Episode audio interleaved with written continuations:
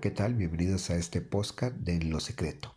Hoy quiero decirte que eres valiente y aunque no lo creas, tienes la fuerza necesaria. El Señor lo ha depositado en ti. Quizá piensas en este momento que no puedes más, pero lo que es imposible para los hombres es posible para Dios. Dios ha puesto en ti su espíritu, su presencia, su vida y su amor. Yo creo de todo corazón que vas a conseguir escalar esa montaña, cruzar ese mar furioso, pasar al otro lado, salir de ese túnel y ver de nuevo la luz. El Señor no ha dicho aún su última palabra. Si lo que es imposible para nosotros son oportunidades para que Dios actúe, nuestras situaciones extremas son oportunidades para que el Señor manifieste su pronto auxilio en medio de las dificultades. Salmo 46.1 dice, Dios es nuestro amparo y fortaleza, nuestro pronto auxilio en la tribulación. Él nos guarda, Él nos fortalece y Él llega no antes, no después, él llega justo a tiempo en medio de la tribulación. Si tienes fuerza, tienes valor, porque el Señor ha puesto eso en ti. Lo sé y lo creo. Esfuérzate y sé valiente, porque tú repartirás a este pueblo por heredad la tierra de cual juré a sus padres que la daría a ellos. Eso dice Josué 1.6.